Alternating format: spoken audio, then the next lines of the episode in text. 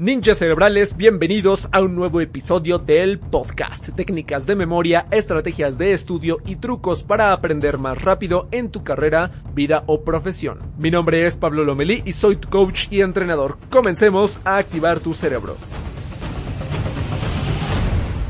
Perfecto, ninjas cerebrales, sean bienvenidos una vez más al podcast Ninja Cerebral. El día de hoy vamos a hablar acerca de 10 consejos para aprender idiomas. Esta es la parte 1 de esta temática porque tiene que ver con el último video que sacamos de los 800 mil ninjas cerebrales del canal de YouTube. Entonces, lo más seguro es que el día de hoy, en este episodio, veamos los 5 primeros consejos y en el siguiente episodio vamos a ver los otros 5 consejos. Entonces vamos del 1 al 5, están en el mismo orden en el cual fueron mostrados en el canal de YouTube, en el especial de los 800 mil ninjas cerebrales. Entonces vamos a empezar aquí la pregunta de fuego. La pregunta más importante es, ¿cuántos de ustedes están aprendiendo idiomas? ¿Cuántos de ustedes están aprendiendo un nuevo idioma de forma genuina? Esa es una gran diferencia, de forma genuina o de forma comprometida, en este caso. Eh, a compromiso me refiero a que lo estás aprendiendo por alguien más o por a la fuerza o por alguna razón que no te gusta en este caso. Y alguien que lo está adquiriendo por una razón genuina es porque lo va a utilizar en su vida en tareas de comunicación. Es una distinción muy importante. Entonces, cuando alguien está aprendiendo un idioma de forma genuina, el aprendizaje, pues, es diferente, es a largo plazo. Entonces vamos con los 10 consejos. Recuerden que esta es la parte 1, vamos a llegar del 1 al 5. El primer consejo tiene que ver con lo que les dije de la parte de que es genuino, ¿ok? Entonces, consejo número uno, el idioma es adquirido, no estudiado. Un idioma se adquiere, es una habilidad que forma parte de la memoria de procedimiento. Recordemos que la memoria tiene muchos tipos, ¿vale? En general lo podemos resumir en dos tipos. Está la memoria consciente y está la memoria inconsciente. La memoria consciente es cuando tú estás, eh, en este caso, estudiando cierta información presente prestando atención, ¿ok? Aprendiendo, recibiendo información mientras eres consciente. Y en la parte inconsciente ya está la memoria a largo plazo, que es cuando ya codificaste, obviamente con el paso del tiempo y la práctica, cierta información o ciertos eventos o ciertas, cualquier cosa, información, para que formara parte de tu memoria a largo plazo. Entonces, un idioma que se adquiere, obviamente, forma parte de la memoria de procedimiento, que es parte de la memoria inconsciente, que incluso tú hablas sin darte cuenta. ¿Cuántos de ustedes en este caso ya tienen algún idioma? Esa sería una pregunta importante. Y que incluso pueden hablar este idioma de forma automática. Eso es clave. Eso es clave el hecho de que no estés pensando en traduciendo al mismo tiempo en tu mente, no. De hecho, hablamos el español de forma automática sin pensar en las palabras y demás, porque es un idioma también que es tu lengua materna y forma parte de tu memoria inconsciente. Entonces, el idioma es adquirido para usarlo en situaciones reales, ¿ok? Y esto depende mucho de tu propósito. Hablamos de la parte genuina. Cuando tú lo vas a usar para algo verdadero, en este caso para alguna tarea de comunicación, de que te vas a ir a otro país, por ejemplo, o que convives con personas que hablan ese idioma, o que te vas a ir de intercambio, o que simplemente vas a hacer alguna especialidad, algún máster, algún curso, algo en ese idioma, o cualquier tarea de comunicación que vayas a tener en ese idioma. Si lo vas a usar de forma real, el idioma se va a adquirir de una manera más duradera. Si no lo vas a usar, y nada más lo quieres estudiar para aprobar algún examen, para aprobar alguna certificación, para mostrar algún papelito en el trabajo o en la escuela y no lo vas a volver a usar, entonces el idioma es estudiado y un idioma que se estudia para un objetivo que no es genuino se pierde, ¿ok? Se debilita. Eso es muy clave esa diferencia y deben de tener claro que el adquirir el idioma yo creo que es número uno. ¿Ok? ¿Se entiende hasta aquí? Es muy importante que tengan, esto es el consejo número uno de cualquier idioma. Número dos, el consejo número dos es la estrategia de inmersión total. Hablábamos en el canal acerca de la inmersión total, que es un concepto que a muchas personas les cuesta trabajo. La inmersión total quiero que lo vean como si fuera una piscina, como si fuera una alberca. Y tienes ahí la piscina. La piscina es el idioma. Entonces hay muchas personas que no les gusta echarse el clavado a la piscina, a la piscina y nadar en el idioma, interactuar, cometer errores, intentar ahogarse, volver a salir y, y empaparse del idioma. Hay muchas personas que no les gusta echarse ese clavado. La inmersión total precisamente es eso, cambiar completamente tu entorno hacia el idioma que estás aprendiendo. Esto es un error muy grande que comete, mucha gente, que es estudiar el idioma una vez a la semana o dos veces por semana. O dicen, ¿sabes qué? Los viernes de 10 a 11 es mi clase de inglés. O, ¿saben qué? Tengo clases eh, tres días a la semana y nada más esos días, en esas horas, tienen su clase y nada más esos momentos tocan el idioma. Eso es un error brutal. ¿Por qué es brutal? Porque pues hay muchas, hay mucho tiempo que estás dejando pues libre en, en el cual no estás utilizando el idioma y el idioma lo debes de utilizar la mayor cantidad de tiempo posible conscientemente o inconscientemente. Eso es muy importante, estimados ninjas cerebrales. Por eso, en este segundo consejo, la inmersión total tiene que ver con cambiar todo tu entorno hacia el idioma. Entonces, pensemos, antes cuando no había tanta tecnología, no había tanto internet, en este caso las personas tenían que viajar a otro país para que fuera más fácil aprender este idioma, interactuar con gente real convivir con gente real, en situaciones reales, enfrentar situaciones reales. En ese contexto, obviamente, cualquier persona aprendería un idioma de forma súper efectiva. Sin embargo, no todos tienen los recursos o la accesibilidad o el tiempo como para estar viajando al idioma en donde hablan ese idioma, ¿verdad? Entonces, gracias a la tecnología, ahorita podemos traer ese entorno a nuestras casas, a nuestro hogar, a nuestra vida, y es lo mismo que puedes hacer tú. Las cuatro habilidades muy importantes del idioma son la lectura, la escucha, la escritura y el habla, ¿ok? En estas cuatro habilidades tienes que desenvolverte en tu vida diaria con la estrategia de inmersión total, es decir, que fuera de tus clases o momentos en donde estás estudiando el idioma, es importante que en estas cuatro habilidades, las repito, lectura, escucha, escritura y habla, estés practicando todos los días, con diferentes canales, en inmersión total, cometiendo errores. Entonces todos los días debes exponerte en alguna de esas cuatro, idealmente en las cuatro habilidades, para que obviamente, así como tú recibes el español todos los días, recibas este nuevo idioma todos los días, ¿ok? Esto es clave. Y de hecho, aquí tengo una experiencia muy peculiar en este tema, que ¿qué es lo que sucede cuando, por ejemplo, un niño tiene padres de diferentes nacionalidades. Ponte a pensar en eso. No sé si les ha tocado ver algún caso así, porque yo he visto muchos, ¿no? Que un niño tiene un papá, pensemos que habla español, y la mamá habla inglés, o al revés, o incluso otros idiomas.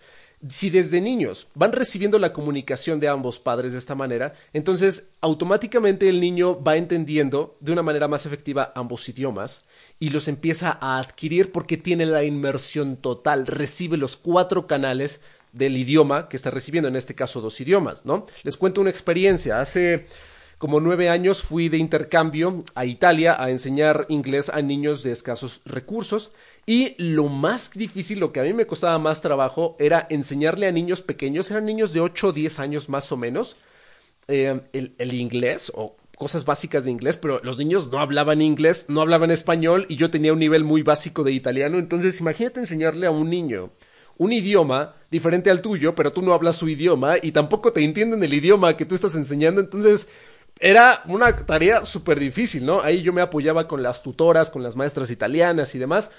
Y en una de las crisis que tuve de eh, lecciones que tenía que enseñar en el eh, de inglés y demás, llegó el punto en donde yo empecé a buscar como puntos de apoyo y encontré a un niño en la clase, había un niño de seis años en la clase, que hablaba perfecto el inglés. Seis años el niño.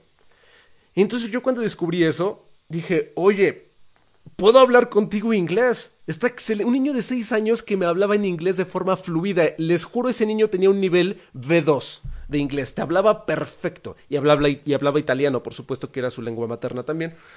Entonces yo me pregunté, a ver, yo le decía, ¿cómo le haces tú para hablar inglés? ¿Dónde aprendiste inglés? Y me decía, pues no me acuerdo.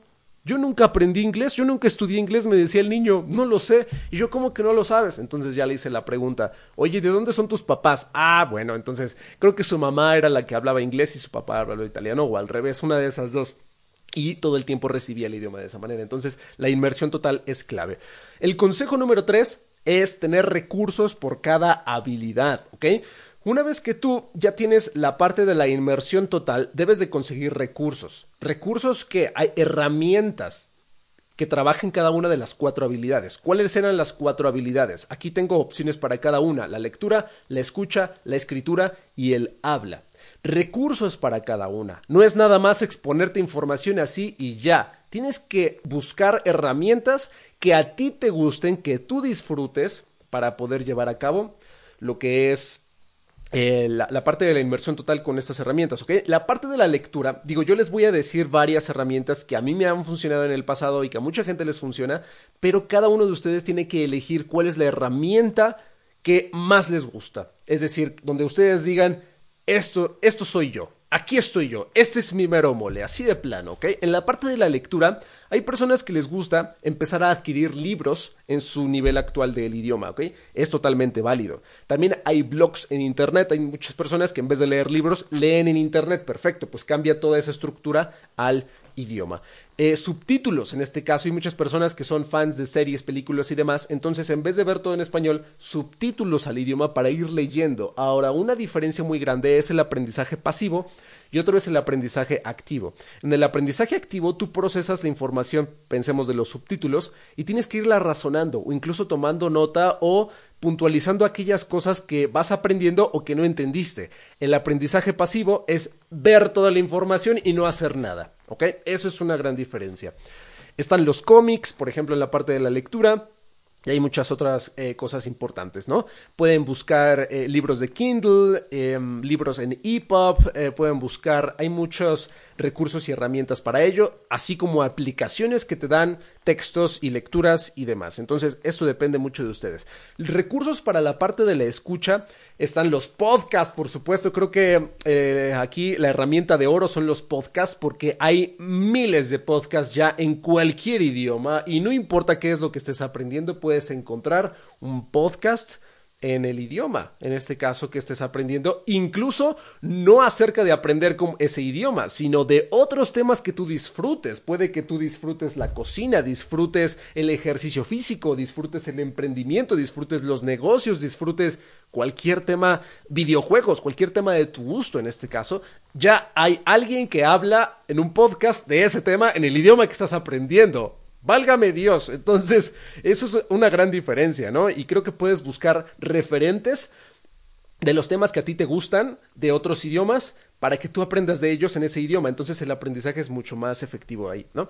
Está el podcast, los videos, las series y las canciones también. Recuerden, aprendizaje activo. Esto es para la parte de la escucha. Número tres está la escritura.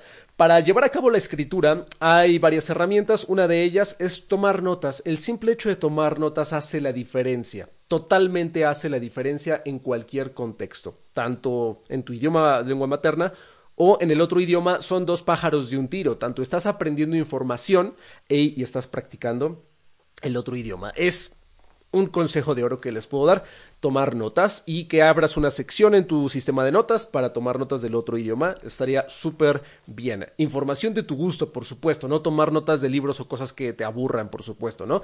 Consigue libros o cosas que tú disfrutes. Y número cuatro, recursos para el habla. Aquí el recurso de oro es compañeros de prácticas. Si tú no tienes alguien con quien practicar, te estás perdiendo del beneficio de la comunicación, que la comunicación es lo más importante. Entonces, si no tienes a nadie cerca con quien platicar o, nadie te sigue la conversación o a nadie le interesa practicar contigo, ya puedes buscar afuera, ¿ok? Con compañeros, con amigos, incluso en aplicaciones. Ya hablaremos de las aplicaciones porque desgraciadamente ah, hay veces donde las aplicaciones funcionan bien y otras en donde se desvía el objetivo, pero en un, momento les toco ese tema. En la parte de mm, los recursos, el último que les puedo mencionar es los cursos o en este caso las capacitaciones del idioma. Yo sí creo que es necesario combinar ambos alcances, tanto el estudio del idioma de forma independiente como de forma eh, guiada por alguien más, ¿ok? Pueden tener ambos alcances porque en un idioma tanto tú puedes avanzar por tu cuenta, pero es importante que tengas algún referente que te esté guiando y que te esté apoyando o que te esté dando información importante para muchas cosas, puede ser gramática, vocabulario, tips, etc. Entonces es muy importante que junto con los recursos de cada una de las cuatro habilidades incluyas alguna capacitación o algún curso del nivel que tú estés avanzando porque es muy importante que tengas como esta información de la mano de alguien que es experto o sabe del idioma. Obviamente no depender todo el tiempo del curso, sino tú también practicarlo por aparte. Ese es el consejo número 3. Vamos con el consejo número 4, que es organizar tu práctica diariamente. Ok, hay dos tipos de práctica. Está la práctica enfocada y está la práctica difusa. La práctica pasiva. La práctica enfocada es cuando tú designas un tiempo específico para aprender el idioma. Pensemos, todas las mañanas de 10 a 12 es mi clase de inglés, mi clase de francés, de italiano, etcétera, o mi momento de estudio del idioma, ¿no? Entonces tú cada semana tienes varios días donde de forma enfocada tú te sientas a practicar o estudiar el idioma, ¿ok? Eso es la parte del estudio enfocado. El otro tipo de práctica es la práctica pasiva. La práctica pasiva tiene que ver cuando tú recibes el idioma en todas las circunstancias de tu día, en diferentes situaciones. Para eso era importante aplicar la estrategia de la inmersión total, para que tú, por supuesto, pudieras cambiar eh, las cuatro habilidades al idioma y que aún no estando sentado o sentada en tu sesión de estudio del idioma, tú puedas seguir recibiendo el idioma por todos lados. Entonces, esa es la práctica pasiva en donde tú lo recibes. Es como estar en el otro país, pero en casa. Para eso tienes que cambiar tu entorno. Es muy importante eso, ¿vale? Vamos con el consejo número 5 y va a ser el último por el episodio del podcast del día de hoy que obviamente es la parte 1 de consejos para idiomas, ¿no? Vamos a llegar hasta el 5 y el consejo número 5 precisamente es no tengas miedo a cometer errores. No hay aprendizaje sin errores. Es muy importante. Hay muchas personas que les da miedo eh, hablar o comunicarse en el nuevo idioma y esto se debe a que sienten que o los van a criticar o los van a ver mal o que equivocarte es malo. Al final, entre más falles, más aprendes. Obviamente no cometer el mismo error varias veces, claro, sino cometer la mayor cantidad de errores, revisar, corregirlos y seguir practicando. Y eso tiene que ver mucho con la curva de aprendizaje, ¿ok? La curva de aprendizaje dice lo siguiente, hay tres fases. La primera fase de una curva de aprendizaje es la fase cognitiva, la segunda fase es la fase asociativa y la tercera fase es la fase autónoma. Entonces, la fase cognitiva es cuando tú apenas estás aprendiendo una habilidad, en este caso el idioma, y te está costando mucho trabajo porque es algo nuevo para ti, entonces estás, estás este, haciendo como esta fase de cognición, recibiendo la información, entendiendo, cometiendo errores, estás avanzando lento porque es algo nuevo para ti. La segunda fase, que es la fase asociativa, es cuando, como dice la palabra, empiezas a asociar los errores, a asociar las palabras, a asociar el aprendizaje o el proceso que has tenido para empezar a subir un poquito más el ritmo de aprendizaje. Empiezas a asociar más rápido la información. Ya pasaste por la fase cognitiva, que es la más dura. La fase asociativa es cuando ya empiezas a mejorar y dices, ah, ya entiendo, me hace sentido esta regla, esta gramática, esta palabra, esta regla, esta pronunciación y demás. Entonces vas a ir avanzando, ¿ok? La fase autónoma, que es la tercera fase, es cuando ya el aprendizaje se vuelve automático, es decir, cuando tú ya practicas o hablas el idioma, incluso sin darte cuenta. Ahora, quedarte en la fase autónoma no es tan bueno del todo, porque puede que te sientas a gusto o cómodo o cómoda estando en tu nivel actual en la habilidad, pero eso te impida seguir aprendiendo o seguir mejorando. Pensemos que ya llegaste al nivel eh, A1 o a2 o pensemos el B1, ¿no? En donde ya puedes sostener una conversación básica con alguien y tú dices, para mí estoy bien, es suficiente. Si llegas con esa actitud en la fase autónoma, ahí te vas a quedar en el B1 para siempre, ¿ok? Ya no vas a escalar a un nivel como de mayor dominio. Por eso depende que definas bien el propósito por el cual estás aprendiendo el idioma. Entonces es muy importante que después de la fase autónoma, la fase número 4 y la última, que creo que es la más poderosa de todas, se llama la fase de maestría. La fase de maestría lo que hace es regresarte a la fase número 1, que es la fase cognitiva, y te regresa a la asociativa y te vuelve a poner en otro sitio de la fase autónoma. Y después de ahí otra vez sigue la fase de maestría que te regresa a la fase cognitiva. Este es un ciclo. Este ciclo es lo que buscamos, que el aprendizaje del idioma sea constante, que haya medios de práctica constantes.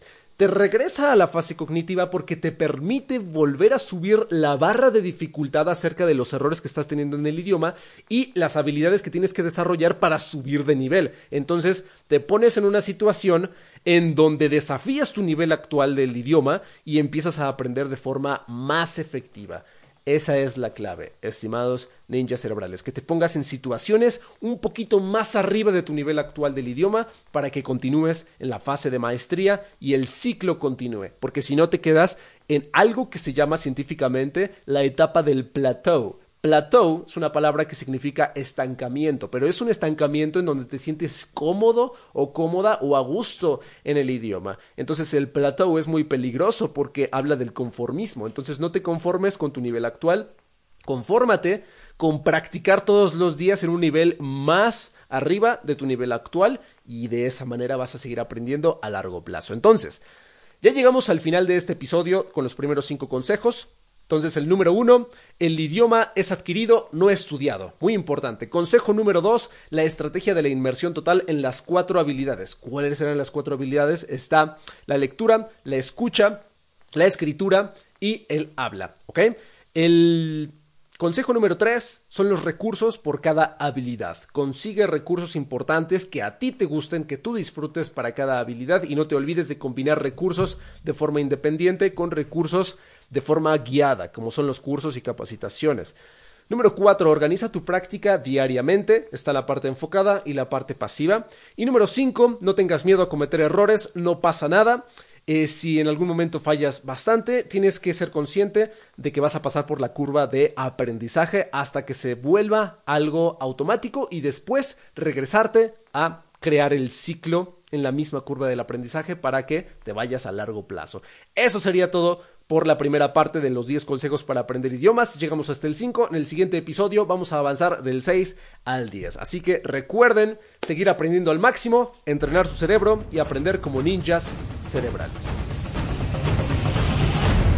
Si te gustó este episodio y te aportó valor, te invito a suscribirte al podcast para que sigas teniendo más lecciones como esta. Y si quieres sacarle el máximo provecho al podcast Ninja Cerebral para obtener resultados positivos y duraderos en tu aprendizaje, te daré cuatro recomendaciones. Número 1. Únete a la comunidad exclusiva de los ninjas cerebrales. Tenemos un grupo de Facebook que se llama Mentes Entrenadas. También tenemos un grupo en Discord y un chat exclusivo en Telegram. Para sumarte a la comunidad, entra a Pablo Lomelí .com diagonal comunidad. Número 2. Combina este podcast con los cursos gratuitos que tenemos disponibles en el canal de YouTube. Tenemos un curso de técnicas de estudio, un curso de técnicas de memorización, una serie de lectura, una serie de entrenamiento mental y gimnasia cerebral y métodos de aprendizaje aplicables a la vida, carrera o profesión. Todos estos contenidos los encuentras en pablolomeli.com diagonal cursos gratis. Número 3. Si quieres profundizar en los métodos de estudio, productividad, memorización, y entrenamiento cerebral, te invito a formar parte de la Academia de los Ninjas Cerebrales a través de los entrenamientos en línea que tenemos,